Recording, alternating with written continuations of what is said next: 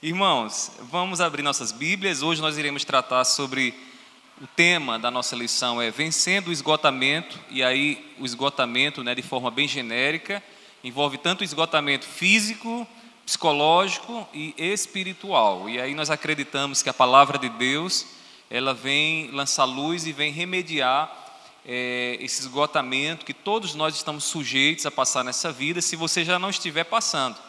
Né? Alguns irmãos com quem eu tenho conversado têm experimentado esse vale, esse vale de sombras em sua vida, e é muito importante a gente se voltar para as Escrituras nesse momento, buscando ouvir a voz de Deus e a orientação da parte de Deus. Então, abra sua Bíblia comigo, lá em Mateus, capítulo 11, do versículo 28 ao 30, e depois você, você abra lá em 1 Pedro, capítulo 5, do versículo 6 ao versículo de número 10. Mateus 11, 28 a 30 e 1 Pedro 5, do 6 a o 10. Diz assim, Mateus capítulo 11: Venham a mim todos vocês que estão cansados e sobrecarregados, e eu os aliviarei.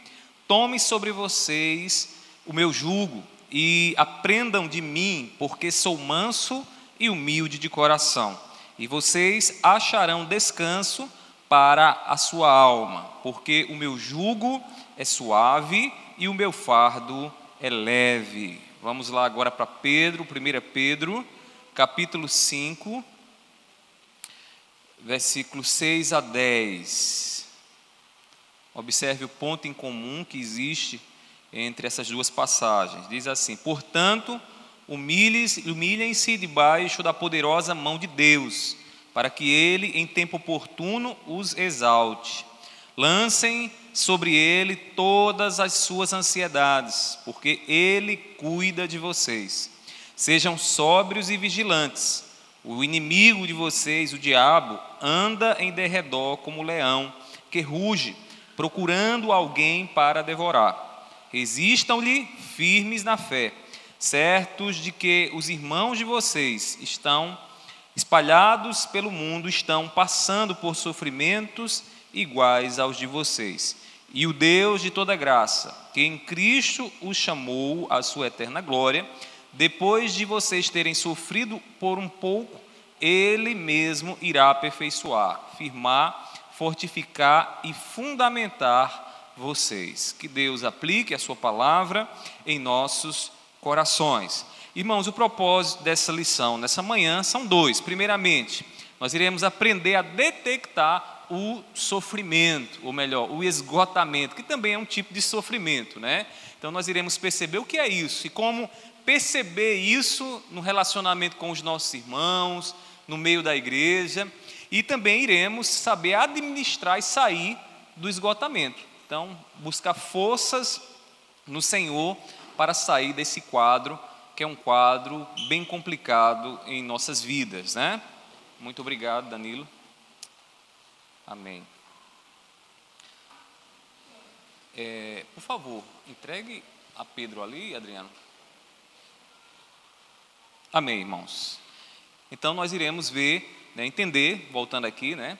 Iremos aprender a detectar o esgotamento e a como sair dele. Vocês já se sentiram esgotado alguma vez na vida? aquela sensação de que você não tem mais forças dali para frente, suas forças se esvaíram, se acabaram e você não sabe bem como renovar suas forças, como revigorar suas forças. Já tiveram experiências como essa? Se não, deixa eu dizer uma, uma, uma, uma péssima notícia, né? É, você vai passar por, em algum momento da sua vida por esse tipo de situação. Momento que você se vê diante de, um, de uma dificuldade, de um obstáculo que você diz: Olha, eu não tenho como vencê-lo minhas forças se foram, eu já não tenho como é, superar esse obstáculo. Né? E aí, nós, nessa manhã, o propósito é poder orientar você, dar a você aqui algumas informações e aplicá-las para que nós possamos vencer o esgotamento em nossas vidas. Irmãos, o esgotamento na vida de alguém pode ser percebido por alguns sinais. Primeiro deles, semblante decaído. Semblante decaído. Quando nós percebemos alguém que está lá, ó, cabisbaixo, anda sempre triste, já não, não, não dá um sorriso, já não sorri com facilidade, né? mesmo diante de situações em que envolve uma certa, um certo humor, uma certa alegria.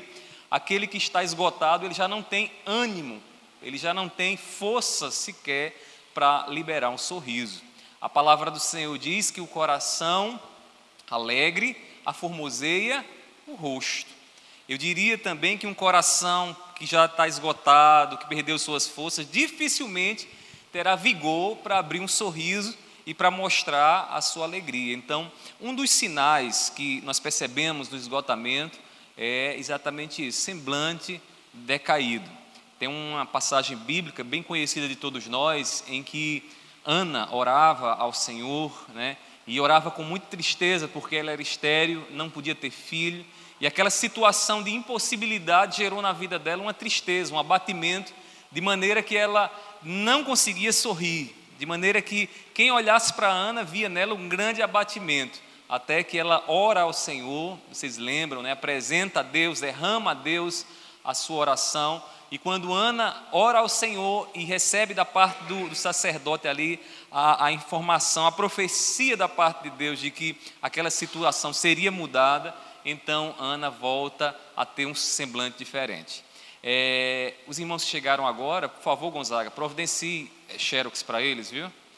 É, então, Ana simplesmente muda o seu semblante. Com isso, a gente percebe o quê? Que os momentos em que nós temos de grandes dificuldades, que vemos obstáculos, coisas difíceis de serem superadas, normalmente o nosso semblante se abate, nosso coração fica abatido. Então, esse é um dos sinais. E aí, nós, como igreja, como corpo, e fazendo a manutenção desse corpo, nós precisamos estar atentos aos nossos irmãos que ultimamente têm andado com semblante decaído, cabisbaixo, que já não sorri como deveria sorrir. Isso deve nos preocupar. Outro sinal, irmãos, é fraqueza espiritual. E aí, quando eu me refiro aqui à fraqueza espiritual, eu estou falando das, da falta de práticas devocionais, como, por exemplo, orar, ler a Bíblia, né? Tem pessoas que, quando estão, dão sinais de que estão nesse esgotamento é, é, é, é na sua vida, o esgotamento de sua vida, quando ele já não tem ânimo para ler a Bíblia. Diz, ah, para que ler as Escrituras? Para que? Eu já sei o que é que tem aqui. Eu já, uma certa vez, conversava com alguém que dizia bem assim: não vejo mais razão para ler a Bíblia, já li, já sei o que está aqui. Né? E aí eu dizia à pessoa: é, o problema não é esse, o problema é você viver o que está aqui. Saber você pode até saber, agora viver experimentar o que está aqui é o grande desafio, é a sabedoria, né, irmãos? Sabedoria não é vir para uma escola dominical ouvir o que está sendo dito aqui. Sabedoria é saber como usar essas informações na nossa vida. É voltar para casa sabendo o que a Bíblia ensina e dizer, peraí, isso aqui vai mudar a minha, minha vida em tal, minha vida com a minha esposa, minha vida com os meus filhos, minha vida profissional. Então, isso é sabedoria. Sabedoria não é se encher de informação. Você pode ter conhecimento e não ser sábio. Você pode ser um doutor em teologia e, mesmo assim, continuar capenga né, na, na sua vida, no seu dia a dia, na sua vivência com é, a sua família, com a igreja, né, com as pessoas. Então, fraqueza espiritual. Um crente que já não ora mais, que não lê a Bíblia, ele está dando sinais de que está esgotado. Isso é, se ele não estiver envolvido em pecado se a motivação para ele não, mais, não ler mais a Bíblia não for uma questão de pecado na vida dele, porque o pecado faz isso, né? O pecado nos esfria, torna o coração uma pedra de gelo, de maneira que a gente já não tem mais ânimo para ler a Bíblia, já não oramos mais, perdemos aquele, aquele senso que o Espírito Santo nos dá da presença do Senhor, e isso é mal. Outra, outra, outro sinal desse esgotamento que nós estamos falando aqui nessa manhã são palavras que são ditas, né? Como por exemplo, não aguento mais, né? Tem gente que diz eu não aguento mais. Às vezes o sofrimento é tão grande, a luta é tão grande, não tem como reverter essa situação e a pessoa acaba expressando e dizendo com as suas palavras: eu não aguento mais. Outra frase também é: cheguei ao fundo do poço. Estou aqui no, no, no, fim de tudo, já não tenho mais forças para sair disso. A situação agora me lançou nessa, nessa, nesse quadro. Então aqui nós vemos o que? Três, três sinais que nós, como igreja, precisamos estar atentos na vida dos nossos irmãos e na nossa própria vida para perceber se não estamos esgotados. Deixa eu fazer uma pergunta a vocês. Você tem se sentido esgotado? Em que área da sua vida você tem se sentido esgotado, sem forças, fraco, e que tem causado um efeito em cadeia em você? Você tem desanimado numa área, que tem desanimado em outra, já não lê a Bíblia, que já não ora, que já não vai à igreja, que já não procura o convívio, a comunhão dos santos. Então, é preciso estar alerta. É preciso entender-se um pouco mais para que nós possamos remediar. Você já viu algum médico é, remediando um doente sem saber a doença dele? E se você não tem consciência da sua doença, né, você não vai procurar remédio. Né? A dor é um sinal. A dor, ela diz: olha, tem algo errado no seu corpo. Está sentindo uma dor de cabeça forte? Opa, tem alguma coisa que não está funcionando direito. Porque a dor é o, é o corpo sinalizando de que você precisa atentar para aquela enfermidade, ou que já está lá, ou que provavelmente vai chegar. Então, quando nós sentimos a dor, a dor é um sinal de que nós precisamos remediar, tomar consciência da enfermidade, tomar consciência do que estamos sentindo e procurar um médico ou tomar o remédio. Trazendo para a lição de hoje, esse esgotamento na nossa vida precisa ser percebido. E aqui estão alguns sinais. Precisa ser percebido para quê? Para que a gente possa remediar. Para que a gente possa pegar o remédio que a graça de Deus nos dá e aplicar a essa situação da nossa vida. Então eu gostaria muito que você pudesse né, entender essa lição de hoje e, mais do que entender, aplicar com sabedoria a sua vida aquilo que será dito. Irmãos, precisamos entender que o que determina a nossa vida não são as circunstâncias.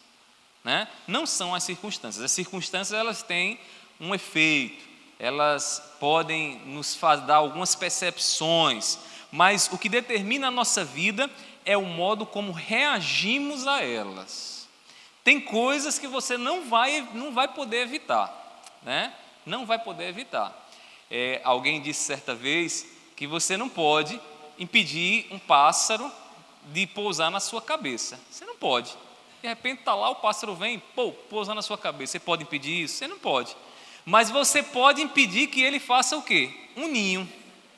Um ninho. Né? As, as circunstâncias e as dificuldades da vida também são assim. Você não pode impedir isso que está acontecendo na sua vida. Você pode? Pode. Quem diria que viria essa situação sobre você, essa enfermidade, essa luta, essa, esse contexto dentro do seu lar? Você não poderia impedir isso. Agora, o que você pode pedir é que essa circunstância torne-se né, algo permanente na sua vida, que essa circunstância lhe deprima, lhe coloque para o fundo do poço, né, faça com que você não tenha mais forças de uma vez por todas. Então, você pode impedir isso. E a primeira lição que você precisa aprender nessa manhã é essa. Né? Cuidado para que as circunstâncias não determinem a sua vida. Né? Assuma as rédeas né, na força do Espírito Santo, assuma as rédeas entenda. Entenda como você deve reagir, como Jesus te ensina a reagir a essas situações, para que você possa superar elas. As perdas e o cansaço são inevitáveis, né, irmãos? São inevitáveis. Tem como a gente é, evitar? Quem pode saber o dia que um ente querido nosso, até quando ele vai viver? Quem, quem pode determinar se amanhã a empresa vai estar boa ou ruim? Quem é que pode determinar isso? Quando eu lembro que quando eu, eu fiz a administração, uma cadeira lá de planejamento, o planejamento ele tem esse propósito de nos fazer olhar para o futuro e tentar, nas bases das probabilidades, prever o que vai acontecer amanhã. Então a gente pode ter uma, uma visão acerca do futuro e, e tentar dizer mais ou menos o que vai acontecer amanhã, mas nenhum homem na face da terra pode dizer o que vai acontecer no dia de amanhã. Então, perda, cansaço, né? esgotamento físico, a idade já, já nos dá um sinal, né? Você vai passando os dias e você percebe que você já não pode dar aquela carreira que você dava outrora. Primeiro, porque teu, teu corpo e teus ossos não aguentam mais.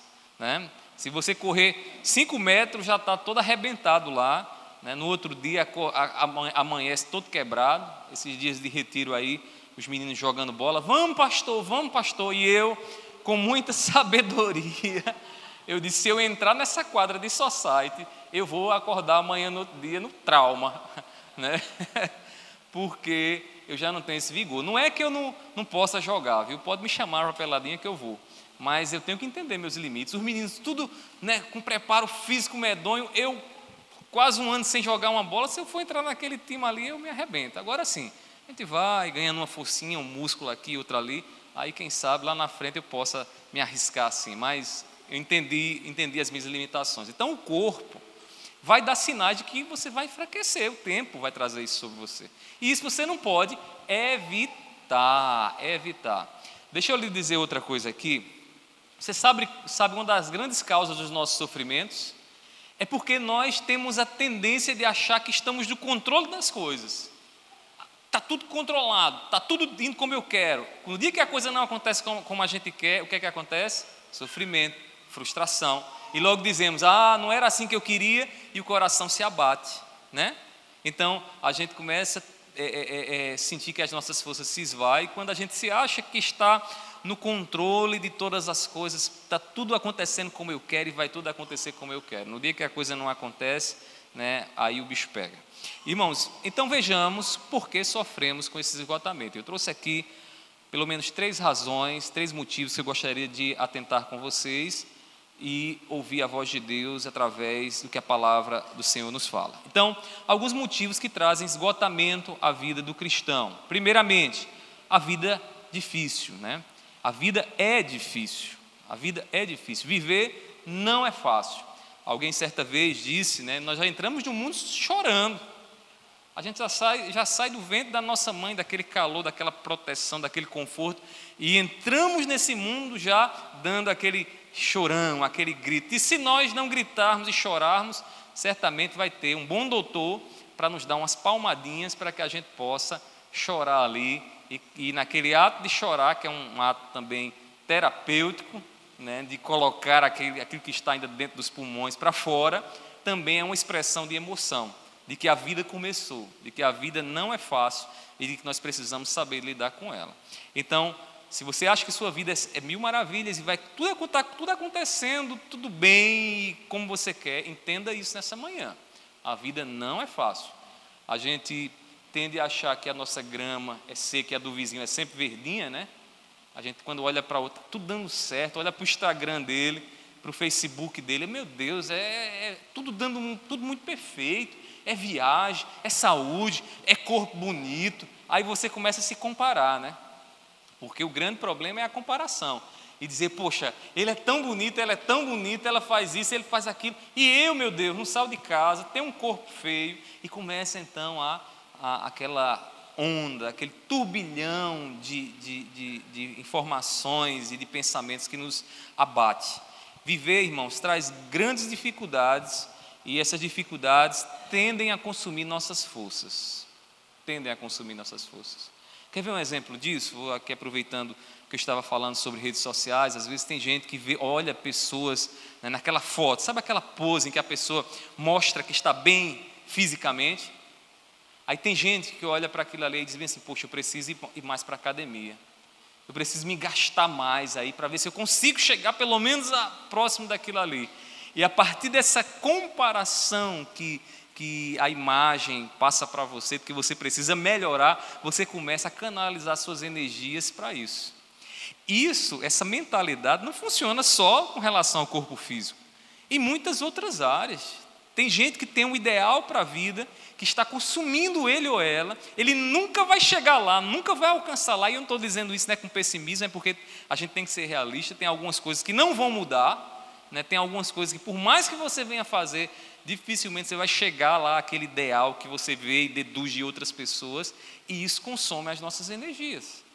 Irmãos, é, Jesus disse o seguinte: No mundo tereis aflições. Eu gosto muito dessa passagem porque Jesus, ele não é um idealista, ele é um realista. Ele é um realista. Ele fala de uma boa nova, de uma boa notícia, mas uma boa notícia que é real. Ele não está com uma ideia mirabolante na cabeça, né, que, que embora sendo Deus, né, mas pensando humanamente falando, né, que um homem criou né, e que todos precisam buscar essa, essa grande ideia. Não. Ele está aqui falando de coisas realistas. E na, na visão realista de Jesus, ele diz: no mundo, enquanto vocês estiverem aqui nessa, nessa existência, vocês terão aflições. E aflições por quê? Comprar o cristão, a coisa aumenta, se torna mais difícil ainda, porque não tem como o cristão estar num diálogo amigável com o mundo. Não tem como você compartilhar dos mesmos valores daqueles que não temem a Deus, daqueles que odeiam a Deus, daqueles que blasfemam contra Deus. Isso já nos coloca numa situação de grande conflito. E Jesus diz mais: vocês vão ter que negar a vontade de vocês. Aí pare e pense: você, além de ter o mundo como adversário, um pensamento, um sistema mundano contra você, Jesus diz: vocês vão ter que negar a vontade de vocês. Então, a luta de vocês não é só contra o mundo, a luta de vocês também é dentro de vocês. Porque vocês vão ter um desejo, o pecado, inclinando vocês a fazerem aquilo que faz oposição a Deus, né? e isso vai trazer grande luta, isso vai trazer grandes dores, né? porque é como um ato de crucificar a nossa vontade. Então Jesus não escondeu dos seus discípulos: no mundo vocês terão aflições. Até o cumprimento, irmãos, das promessas de Deus em nossas vidas, teremos muitas dificuldades. Estamos caminhando aqui, né? A história de Israel, do povo de Israel, para nós, irmãos, é, é, é, a história também da igreja em, em direção ao cumprimento da promessa do Senhor. Quando a gente observa a história de Israel, Deus tira é, é, o seu povo lá do Egito fazendo uma promessa: vocês vão para a terra que eu prometi lhes dar, a terra de Canaã, terra que mana leite e mel. Quando o povo então vai para a terra de Canaã e passa ali no deserto aquele período de provação, sendo sustentado por Deus, Deus fazendo a provisão do maná, do pão, né, que caía do céu, da água que brotava da rocha, Deus estava ali também nos, também nos dando a lição do que seria e do que é o seu povo em direção a Jerusalém celestial. Então nós estamos caminhando em direção ao novo céu e nova terra, a Jerusalém que Deus prometeu, e a igreja até lá enfrentará também as mesmas lutas que Israel enfrentou lá no deserto. Passaremos por um momento de escassez aqui em que precisaremos clamar ao Senhor para Ele fazer a provisão. Seremos tentados a rejeitar a promessa quando vermos que as dificuldades são grandes. Lembram lá quando o povo ia chegando na terra de Canaã e os espias foram ver a terra e disseram: Olha, essa terra é terra de gigantes, né? Terra de gigantes. Nós somos diante desses gigantes como gafanhotos. Eles vão nos pisar, eles vão nos matar. E ali então dez dos espias voltam para desanimar o povo e dizer: Olha, não, tem como a gente conquistar essa terra. Não tem como. E ali, então, naquela experiência, o que é que é aquela experiência para a igreja hoje? As dificuldades. As dificuldades. Olhamos para diante e dizemos muitas vezes: Senhor, está demorando tanto sem ouvir. Né? O Senhor prometeu que viria, o Senhor prometeu que nos levaria para o novo céu e nova terra, transformaria esse corpo de pecado em corpo glorificado, mas está demorando tanto, e aí nós começamos a olhar as dificuldades. A mesma mentalidade que Israel teve, parte de Israel teve lá no Antigo Testamento, a igreja dos nossos dias também é tentada a ter. E a gente precisa entender isso né, entender a nossa história, entender quem somos, percebendo o quê? Que na vida teremos dificuldades. Aí nós temos aí, eu deixei um texto para vocês lá em Números capítulo 21, versículo 4. Depois vocês vão ler esse texto em casa com mais calma, mas é exatamente o texto que mostra esse desânimo né, que se espalhou no meio do povo de Deus. Quando é, eles se viram ali diante daquela terra que tinham que conquistar, que tinham que entrar e desterrar os seus habitantes para poder habitar nela. Irmãos, em momentos de dificuldade é importante frisar no projeto de Deus como um todo e não nas dificuldades do momento. Isso aqui é um, uma, uma, orientação que eu lhe dou, é, fundamentada nas Escrituras, obviamente.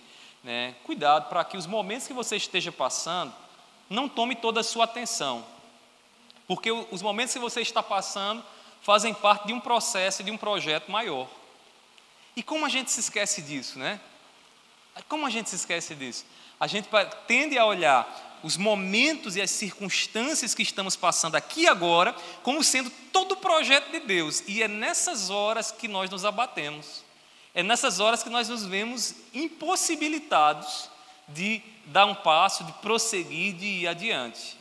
E a orientação que eu lhe dou à luz do que nós vemos aqui na Bíblia é que a gente precisa entender o projeto maior de Deus. A gente precisa entender que na pintura que Deus está desenhando da nossa vida, há tons, há cores mais frias, mais mórbidas, escuras, mas há também nessa pintura de Deus cores alegres, né? cores quentes, vibrantes. Então, quando Deus está assim a pintar a nossa vida, Ele está a unir esses contrastes de cores frias, mórbidas, trevas, com luz, com alegria, com vibração. A gente não pode achar que a vida é só alegria, né? É só alegria, porque quem vive, irmãos, a sorrir e sempre alegre, né, tem alguma coisa errada. Ele não vai muito bom da cabeça, não, porque a vida não é tão fácil assim. E no desenho que Deus está fazendo da sua vida, meu irmão, Ele vai permitir momentos de trevas, momentos de dificuldades, como os puritanos diziam, né? A noite escura da alma, né? Quando a gente se vê ali em trevas, não conseguimos enxergar a Deus e ver o que Deus está fazendo. Mas uma coisa é certa, Ele está fazendo. Uma coisa é certa, no projeto maior de Deus, que Deus tem para a sua vida, Ele está a fazer o melhor para a sua vida. E como é que eu sei disso? Todas as coisas cooperam para o bem daqueles que amam a Deus, daqueles que são chamados segundo o seu propósito. E o propósito de Deus é fazer com que Jesus, o Filho dele, apareça em você. Para isso, essas experiências que você tem passado de sofrimento, de dor, de angústia, também contribuem para que Jesus seja formado em você. Então, olhe o plano maior de Deus para você. Olhe o projeto né, de uma forma mais ampla. As dificuldades, elas fazem parte daquilo que Deus está realizando em nós. E eu vou lhe dizer uma coisa que é certa: os projetos de Deus não falham. Diz o profeta lá, né? Agindo eu, quem impedirá? Se Deus tem um projeto, meu irmão, quem é? O diabo não pode impedir. O diabo não pode impedir. Eu acho que um dos exemplos, se nós percebemos isso de forma muito clara, muito patente para a gente, é na vida de Jó.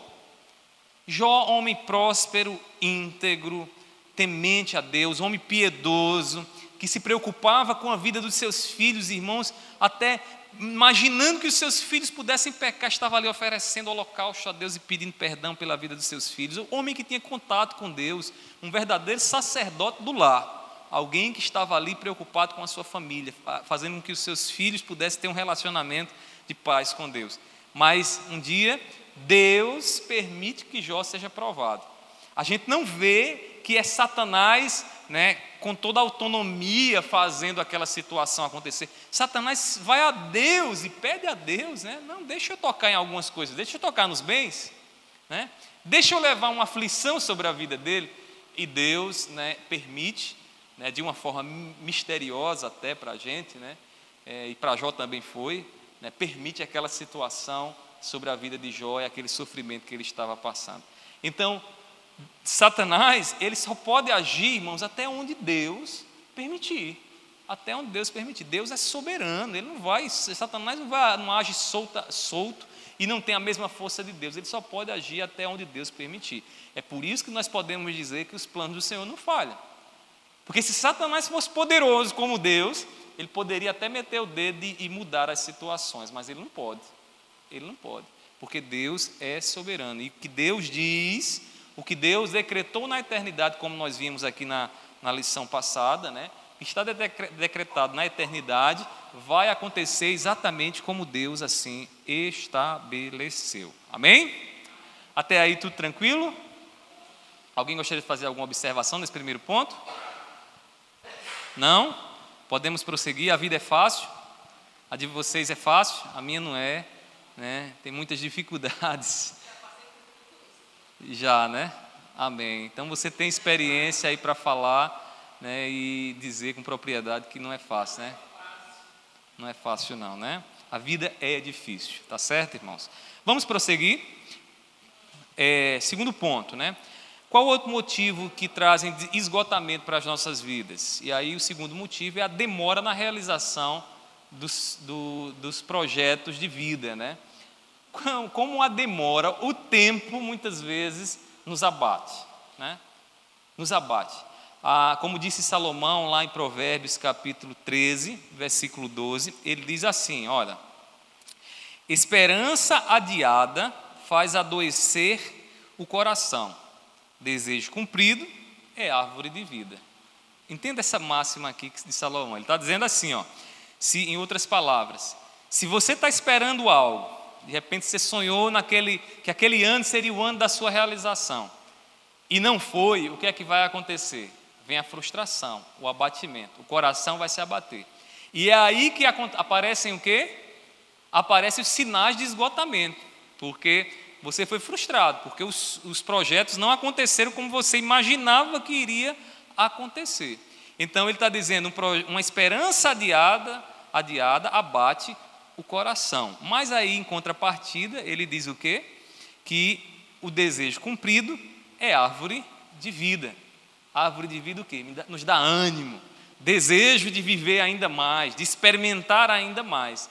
Então, em outras palavras, quando um projeto é feito, quando algo que você deseja, espera acontecer, acontece exatamente como você esperava, então aquilo ali lhe dá ânimo, lhe motiva a fazer mais e mais e mais. Né?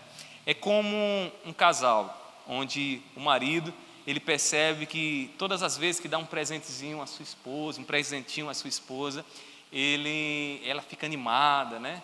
E tal. No dia que ele, ela tem aquela esperança, aquele presente não chega, ela se abate, né? Ela se abate, fica entristecida. E às vezes tem maridos que sofrem porque não tem a percepção para perceber isso, que o abatimento da esposa muitas vezes é por um, uma data que não foi lembrada. E eu confesso a vocês que isso não é fácil, né? Isso não é fácil, esse negócio de data na cabeça é um, é um problema. Ainda bem que o Google hoje tem aquela agendazinha que sai lembrando você de um bocado de coisa, mas muitas vezes uma data não lembrada mexe né, com a gente. Imagina a data, uma data extremamente importante para você, o dia do seu casamento, coisas desse tipo, dia do seu nascimento. Seu aniversário, alguém esqueceu. Eita, como isso é triste, né? Abate a alma, porque a gente espera o reconhecimento naquela data. Mas aí, quando há o reconhecimento, o que é que acontece? árvore de vida, alegria. Poxa, a sensação de que alguém tem percebido você, de que alguém tem observado a sua vida. Então, irmãos, a demora na realização dos projetos de vida muitas vezes traz, é causa de esgotamento. Por quê? Porque não aconteceu como queríamos e você não vai poder mudar. Você não vai poder mudar. Esse ano tem um bocado de projetos aí para você.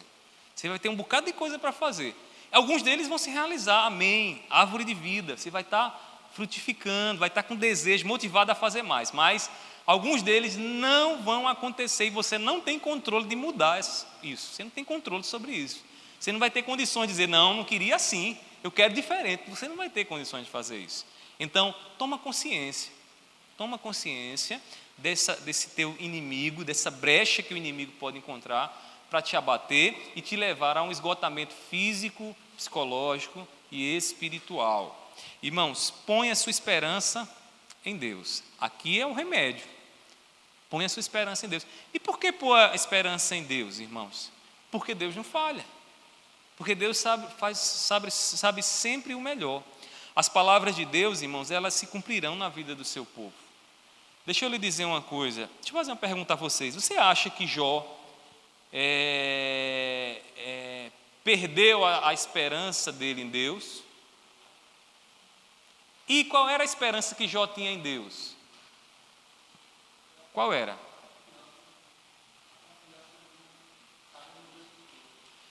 E esse Deus que ele crê, e ele, esse Deus que ele crê, irmão João, é o que para Jó? Aham. Uhum.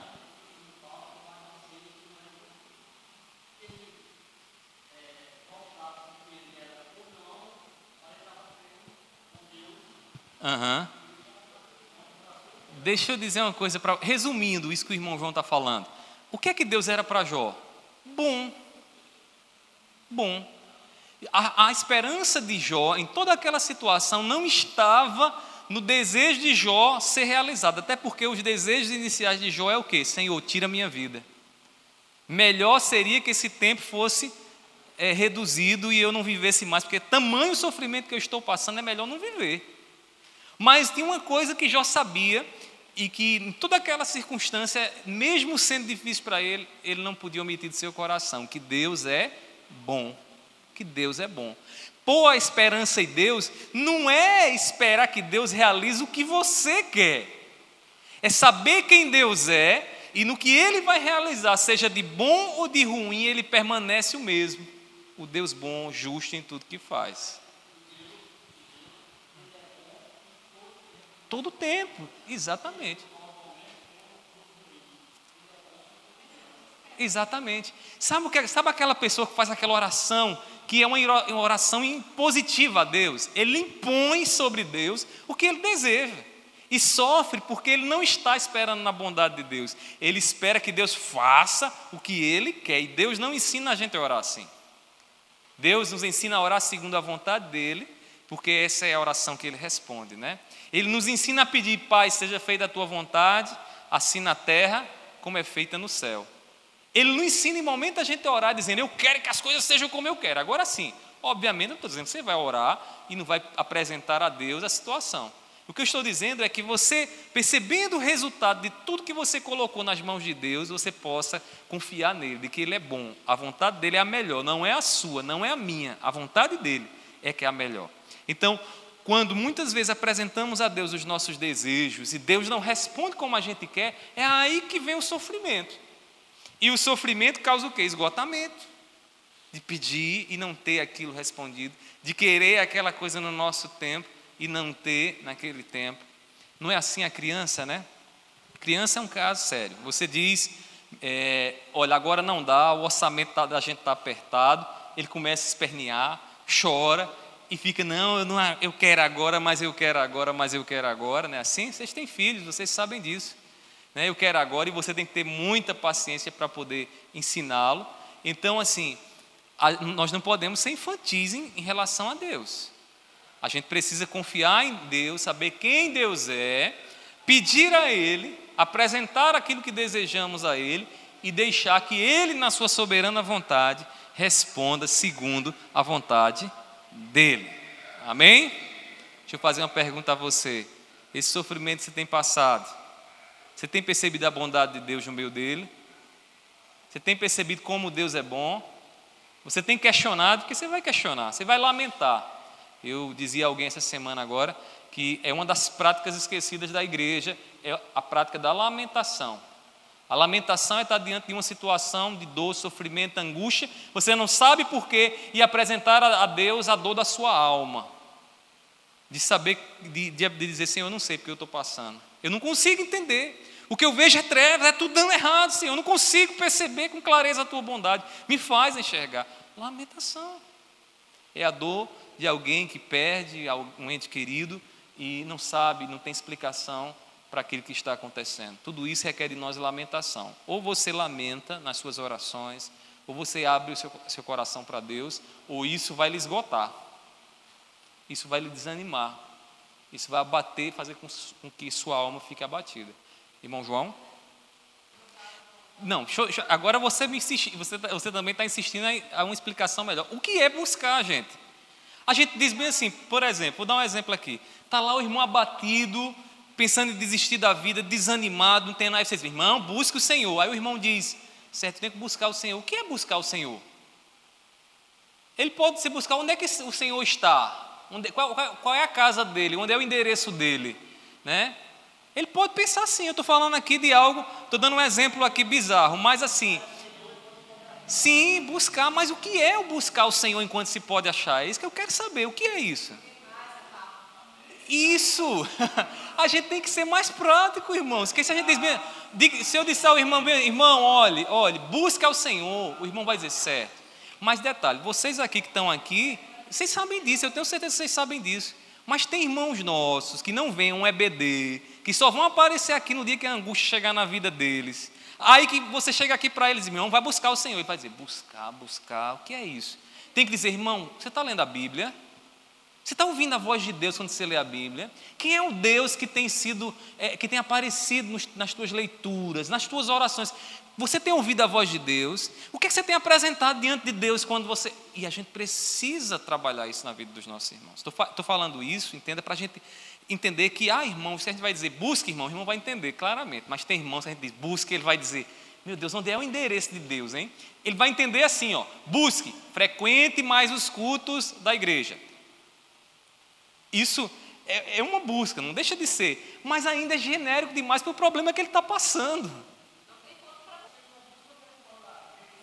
Ele precisa vir à igreja, ele precisa da comunhão dos santos, para que os santos, eu, você, todos nós aqui, possamos ensinar ele como ele, ele fazer isso. Esfria, esfria. Né? Vocês falaram de dois pontos aqui, de 8, não foi 8,80, mas foi de, do preto e o branco. Né? Ana Cleide falou do esgotamento, a depressão. O indivíduo não tem forças para sair. Né?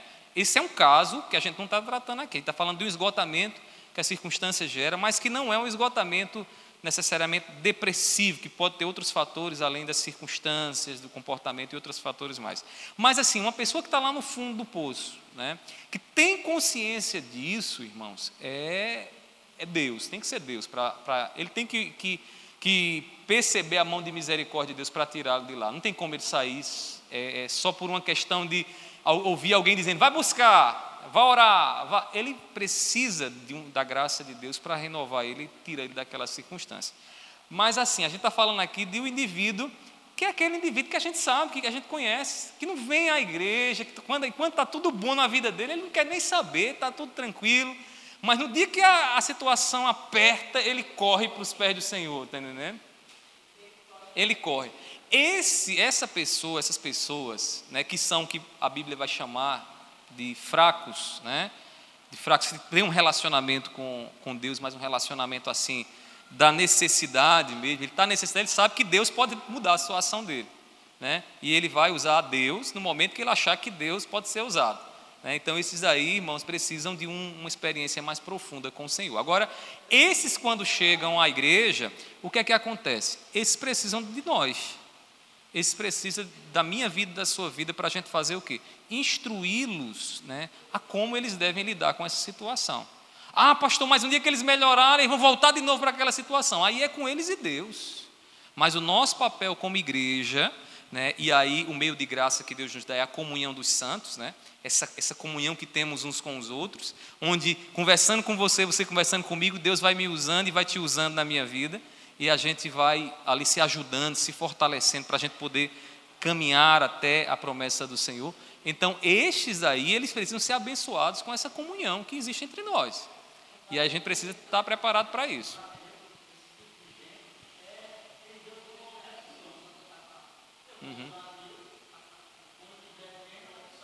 É lamentável.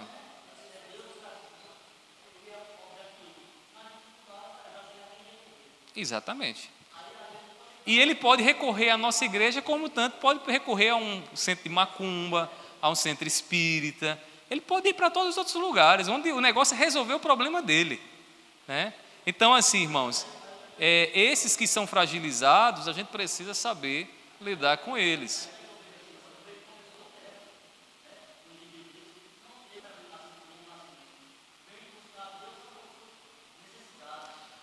Deixa eu perguntar ao irmão o irmão ajudaria uma pessoa dessa?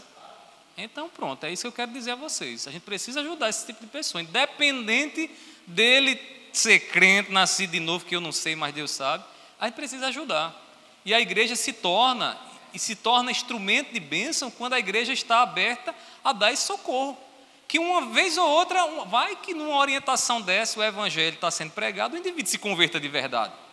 E ele entende, poxa, aqui de fato eu ouvi a Deus, entendi a palavra de Deus e aqui eu permanecerei. Né? Né? Uhum.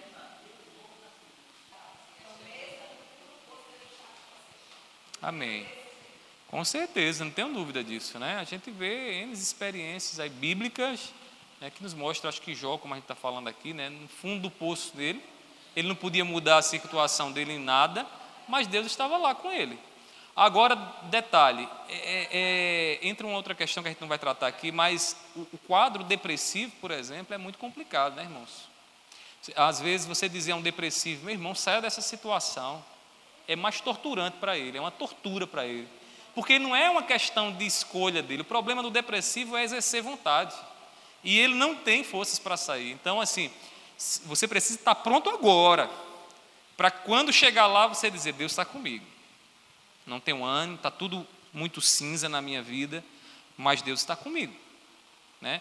E mesmo que a minha oração seja uma oração simples só do Senhor, tenha misericórdia de mim, Deus está lhe ouvindo, Deus está nos ouvindo. A gente não pode esquecer isso nunca. Senão, daí para frente, irmãos, outras vozes podem começar a tomar o lugar da voz de Deus, e isso não é bom. Né? Isso não é bom. Tá bom? É, ainda no ponto B, né? Quando a esperança está posta em nós e nos homens, há grandes chances de frustração, né? Quando a gente começa a olhar para os homens, esperar dos homens, ah, mas fulano vai resolver, ou então eu vou resolver. Irmãos, as chances de frustração são enormes, enormes, porque não, você não tem como determinar. Você não tem como determinar. Né? Você faz projetos e planos e depois você percebe que tudo foi por água abaixo. E aí? Irmãos, em terceiro e último lugar, né? Qual o outro motivo que nós aqui percebemos para o esgotamento? É o pensamento detido nos problemas. Eita, como isso é, a gente encontra, né? Está lá, o problema chegou, e o indivíduo, em vez de fazer do problema um degrau, ele faz uma grande muralha intransponível que ele não consegue saltar. E ele fica relembrando aquele problema, né? O problema em nós, eu falo de mim porque eu, eu tenho certeza que vocês percebem a mesma coisa que eu. O problema chega, ele fica como um disco, um antigo disco, né? Que ficava arranhado e ele não conseguia pular a faixa, né? Ficava voltando o tempo todo para aquela situação. Como isso vai consumindo a nossa energia? Vou dar um exemplo para você. Um problema não resolvido, irmãos, nos tira uma noite de sono, tira? Um problema não resolvido não nos permite trabalhar direito. A gente fica trabalhando e a mente, ó, naquilo ali. A gente não está completamente detido naquilo que a gente deveria estar fazendo. Irmãos, consome as nossas energias e o fim desse problema não resolvido pode ser no completo esgotamento. Completo esgotamento. Você chega, não, não tenho mais força, não tenho mais o que fazer, acabou. Tudo por aqui já, já foi por água abaixo. Quando focamos demais nos problemas, a tendência é o desânimo chegar, não tem como correr. Como sentiu o profeta Jeremias. Veja o que Jeremias disse aí, Lamentações Jeremias 3, versículo 20. Diz assim: Minha alma continuamente se lembra disso e se abate dentro de mim. Perceba a, a frase de Neemias, de, de, Neemias, de Jeremias. Ele diz: Minha alma continuamente. O que é isso? Minha alma está em todo momento pensando nisso. Nisso o que? O contexto do profeta, o desvio do povo, o afastamento de Deus do povo, a quebra da aliança, o povo estava em pecado e aquilo ali, né, o, o profeta estava lembrando e aquelas lembranças estavam continuamente dentro dele e ele começa então a se entristecer, né? Problema que não é resolvido e que fica constantemente dentro de nós, irmãos, ele tende a nos abater e esgotar as nossas forças.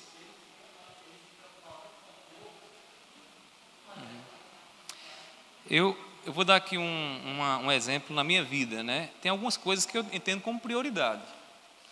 A gente muitas vezes sofre como o profeta sofreu, não é que o profeta esteja sofrendo de forma equivocada. O profeta é a voz de Deus para o povo. O sofrimento do profeta é o próprio sofrimento, entre aspas, de Deus, que vê o, o povo em pecado e o povo não se converte, o povo não se arrepende do seu pecado e Deus ali, com tristeza, vê aquela situação. É, mas a Bíblia também diz, né, Timóteo, Paulo, Paulo dizendo a Timóteo, ele diz, né, cuida de ti mesmo, né? Então, cuida, cuide de você, Timóteo, para que você possa levar, abençoar a vida de outros. Então, não adianta cuidar dos outros se você não cuida de você. Na minha vida, e aqui talvez sirva para alguns de vocês, existem prioridades. Se você não estabelecer prioridades na sua vida espiritual, a coisa complica. Primeiro, Deus. Segundo, quem? Minha esposa. Minha esposa. Terceiro, meus filhos. Quarto, igreja. Aí você diz, aí o que é que a gente encontra por aí? Gente colocando a igreja lá na frente, acima da família. E aí vem os problemas. Vem os problemas. Deixa eu dizer por que, há essa ordem de prioridades. Pela simples razão, não tem como eu pregar para vocês bem aqui, não tem como eu cuidar de vocês se eu não cuidar primeiro da minha esposa. Já imaginou eu cuidando de alguém que sabe que eu não cuido da minha esposa? Que autoridade eu vou ter para isso? Sabe eu cuidando dos jovens e adolescentes, quando vocês olham para mim e dizem: esse pastor quer cuidar dos jovens da igreja, não cuida nem dos filhos dele. Paulo diz a Timóteo o seguinte, né, quando for escolher diáconos, presbíteros, pastores também, bispos, né, olhe como ele administra a casa dele. Porque se ele souber administrar bem a casa dele, ele vai saber administrar a igreja de Deus. Agora também, se ele não administra bem a, igreja, a casa dele, ele não vai administrar bem a, igreja. Não vai. Tudo começa lá. Então, assim, é uma questão de prioridades. Questão de prioridades. Às vezes, é, o sofrimento e esgotamento ministerial vem porque essa inversão acontece. Né? É, e às vezes a igreja está demandando disso. A igreja, eu conheço igrejas por aí, onde a igreja diz assim: a gente não está pagando para ele fazer, ele tem que vir. Eu, a, gente, a, relação é uma verdadeira relação profissional, né? em que o, os, o, os membros são clientes que demandam dos seus funcionários coisas que são totalmente antibíblicas. E tem muitos pastores esgotados, líderes ministerial, de, ministério, de ministérios esgotados né, porque estão vivendo nessa circunstância, nessa cadeia diabólica. Né? Mônica?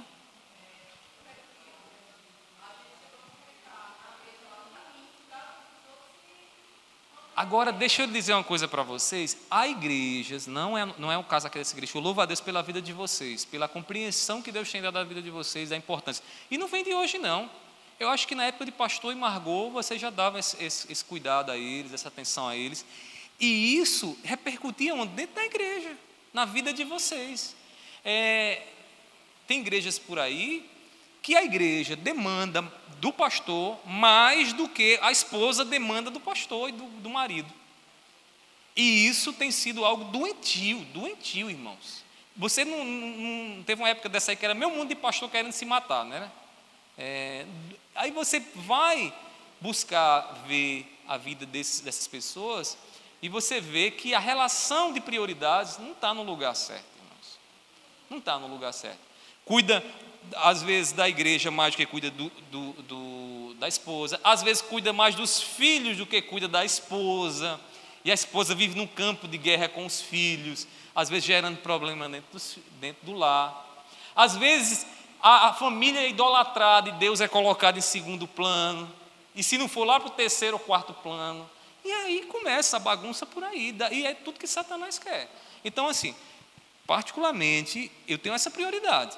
Tenho essa prioridade. Eu, quando eu vejo algumas coisas, a primeira pergunta que eu faço, eu estou priorizando, hoje mesmo pela manhã, vou dar um exemplo a vocês mais prático. Antes de sair daqui, estava lá, quatro, lá em casa somos quatro para vir para a igreja. Então a gente se arruma, começa a se arrumar, né? Cinco, é porque eu, eu sou formado, né, e aí em outra área que, se bem que a administração pede matemática, né, mas teologia a gente não estuda matemática. Muito bem, Caleb, muito bem. Eu estava pensando, poxa, a gente não corre, corre, já acorda o dia, prepara a lição e, e vai orar, e vai para a esposa, e cuida disso, cuida daquilo outro. E teve, enquanto eu estava na correria hoje de manhã, Deus falou ao meu coração: coloque as coisas no seu devido lugar. Na sua casa são cinco, né? não quatro, cinco. Então vá com calma. Não queira pressionar, não, porque a coisa não funciona assim. A igreja vai entender isso. A igreja vai entender. E aí a gente procura chegar pontualmente aqui, mas aí é muita coisa para fazer. Mas aí vem, sabe o que, é que alivia meu coração para eu não ficar pensando, poxa, eu não cheguei na hora, como isso é torturante e tal. Prioridades. Deus, família né? Esposa primeiro, filhos, depois igreja. E quando eu chego aqui, eu tenho certeza que vocês notam, rapaz, o pastor chega de nove e meia, com cinco pessoas, eu sozinho chego atrasado. Né? E eu vou dizer uma coisa a mais, esses dias no retiro, teve, teve, teve gente né, que, que assim, ficou constrangida com o fato da gente dormir lá no retiro. A gente não foi para lá, então ficou num, não foi para o hotel, não foi para a casa dos meus pais, a gente decidiu dormir lá, e o menino estava empolgado, a gente, não, vai todo mundo dormir aqui. Aí uma irmãzinha lá chegou para mim e disse, Vocês estão dormindo aqui, é? Oxe! Aí eu disse: Sabe para que é isso? Para que você, você seja constrangido. Porque você poderia também estar aqui. Eu sabia quem era irmão, irmã que a gente cresceu praticamente juntos lá trabalhando na igreja e tal. E aí a irmã botou a mão na consciência. Vocês são cinco, não é? Eu só tenho um filho. Caramba, isso aí. E ela só ficou pensativa naquilo ali. E eu tenho certeza que só o exemplo, o fato da gente estar ali, mexeu, mexeu com muita gente. E eu digo a vocês, não me cansei. Eu me cansei mais indo para a esperança do que indo para o retiro. Né? Não me cansei. Foi um prazer estar com, com vocês ali. Eu fico muito feliz, louvo a Deus por esses exemplos que vocês percebem. Como eu disse, a gente não pensa nisso, é algo que acontece muito naturalmente da gente e que sirva né, de modelo para vocês também, em nome de Jesus. Amém? É,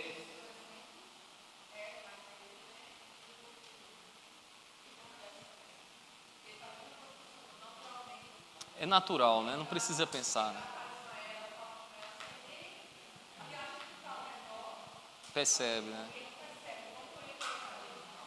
Ei, Jéssica, aí você olha para, a gente olha para essas coisas e, meu Deus do céu, a gente não se dá conta de como o nosso ministério em família né, acaba sendo um, um pilar, né? Agora, você imagina o desastre que é uma família dessa quando o adultério chega. Você imagina um pastor que cai num adultério, sendo um modelo, um presbítero, um líder. É um, é um desastre, irmãos, terrível para a igreja, para a comunidade, para a sociedade, porque tem gente olhando a gente, a gente não se dá conta. Eu não, não queria perceber isso. Se você não tivesse falado agora, eu não queria perceber que eu cheguei, dei um carinho à minha esposa e tal, e você levou aquilo ali como algo importante. Então, assim, é um desastre. E é por isso que eu peço a vocês: orem pelas famílias da nossa igreja. Ore para que Deus esteja protegendo, blindando as famílias, para que o diabo não chegue nem toque em nossos lares. Amém? Uhum.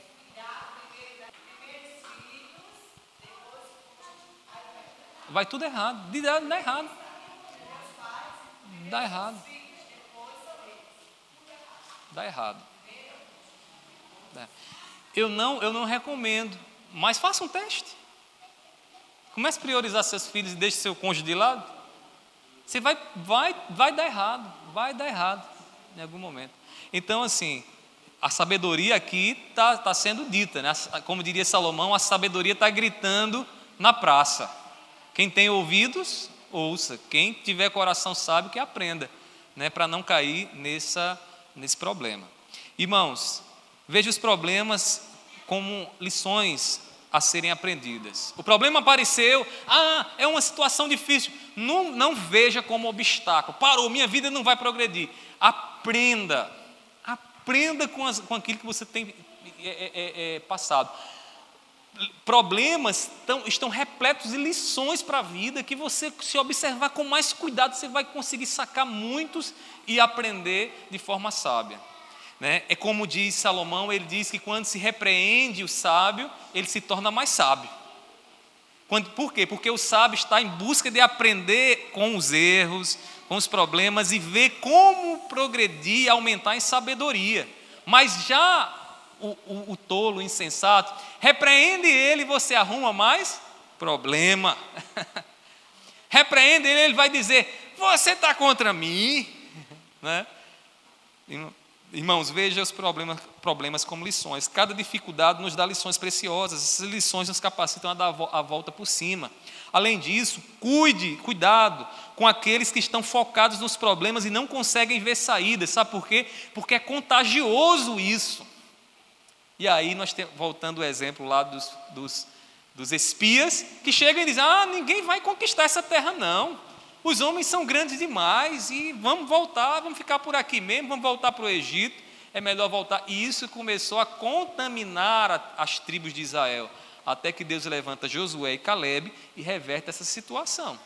Se bem que aqueles que murmuraram foram condenados e não chegaram a entrar na terra prometida, né? murmuraram contra Deus. Então, Deixa eu lhe dar uma dica aqui, muito prática. Essa semana, cuidado com aquelas pessoas que estão aprisionadas, algemadas a problemas e que vivem só se lambuzando no problema, falando e não conseguem ver nada mais do que isso. Porque essas pessoas, elas também tendem a nos esgotar. elas são, estão lá, ó, sugando as nossas energias e nós precisamos né, ter cuidado para não dar ouvido a elas. Não é correr delas, elas vão a você porque elas talvez queiram aprender um pouco com você. Mas cuidado, porque tem gente que não quer aprender. Tem gente que só quer falar dos problemas e tem um certo prazer em estar remoendo o problema, o problema, o problema e não avança. Então, tome cuidado para que essas pessoas não venham esgotar sua fé, não venham esgotar sua vida com Deus aí, né, lhe levar para distante de Deus, lhe esfriando, viu? Irmã Lindalva? Ainda hoje é assim, irmãos. Ela. É, não vamos entrar aqui no detalhe, deixa que a gente fica meio constrangido assim, né? Porque falar da gente mesmo é meio complicado. Mas assim é bom saber que vocês tenham observado isso, que né, Deus fala a vida de vocês. Concluindo aqui, irmãos, a nossa lição nessa noite. Nessa noite, lá vai eu nessa manhã. É que eu ainda estou acordando ainda, né? Cheguei quase uma hora da manhã em casa ontem, ainda estou acordando. De que forma você tem encarado as circunstâncias difíceis da sua vida? É uma pergunta que você tem que responder e que nós temos que responder. Coloque sua esperança em Deus, entenda o plano maior que Deus está realizando na sua vida. Não foque no momento. Lembra do, do exemplo que eu dei do quadro? Qualquer pintor ele tem que saber usar as várias cores da paleta para fazer a pintura. E algumas cores dessas não são muito bonitas, mas a beleza delas só aparece no contraste, quando outras cores mais vivas são colocadas ao lado dela. Na vida também é assim. Algumas situações são frias, negras, escuras, mas há outras de alegria, de felicidade, de bênção. E quando contrastada então com essas cores, a gente percebe toda a beleza do quadro que Deus está formando em nossas vidas. Pastor, em termos práticos, significa o seguinte: você está com um esposo lá difícil, esquenta sua cabeça, tira sua paz. Mas veja por outro lado o que Deus está fazendo na sua vida. Porque lá na frente, quando você olhar para trás, você vai dizer: Poxa, naquela época de sofrimento, naquela época de angústia, de, de necessidades, e eu, Deus colocou exatamente aquela circunstância que fez a vida equilibrar o seu sabor e me fez entender, e, me, e hoje eu posso entender, olhando para trás, que Deus estava fazendo o melhor para a minha vida, estava pintando um grande quadro, lapidando a minha paciência, gerando amor no meu coração, me fazendo mais amável com pessoas que muitas vezes bate na nossa face.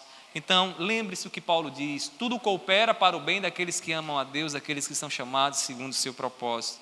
Para concretizar o que ele tem para nós, precisamos passar por momentos de lutas e grandes dificuldades.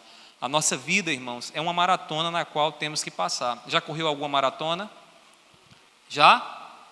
Ninguém que correu não. Deixa eu dizer uma coisa para você. Todo maratonista ele sabe de uma coisa. Quando ele percebe que esgotou suas forças físicas, quando a mente começa a dizer pare, que você não tem mais força, na verdade você tem que saber sabotar a sua mente. Você tem que saber sabotar, porque na verdade você tem mais força ainda. É interessante isso. Uma vez eu ouvi aquele, acho que foi um nadador, é, um nadador americano, alguma coisa Phelps, Michael Phelps, né? Ele falando do ritmo de treinamentos dele, ele dizia bem assim: Eu conheço, eu, o, o, segredo para você é, é, conseguir dar o máximo no exercício é você se conhecer. E ele falando de como ele se conhece, ele diz que, ele, que em certos momentos do seu treinamento, a mente dele começa a dizer, é tanta dor que diz, pare, pare, se sente, vá descansar. Só que ele sabe que aquele sinal de pare, vá cansar, é um sinal de que você ainda tem mais 20% de forças pela frente até o esgotamento chegar. Então, na vida da gente, na maratona que nós estamos aqui nessa vida, há momentos que a gente diz: pare, acabou, esgotei. Mas aí a gente precisa lembrar desses 20%, né, que são o restinho de força que a gente ainda tem. E talvez o que você esteja passando agora seja só esse primeiro sinal da mente dizendo para você: você está cansado, mas você tem ainda 20%. Eu não estou dizendo aqui que você vai chegar até a exaustão, não é saudável isso, mas que você se conheça um pouco mais, que você possa entender o que Paulo diz: quando eu estou fraco, quando eu estou fraca, é que eu estou forte. E Deus certamente irá te fortalecer para esses momentos que você julga ter se esgotado. Que Deus nos abençoe, que Deus nos fortaleça em nome de Jesus.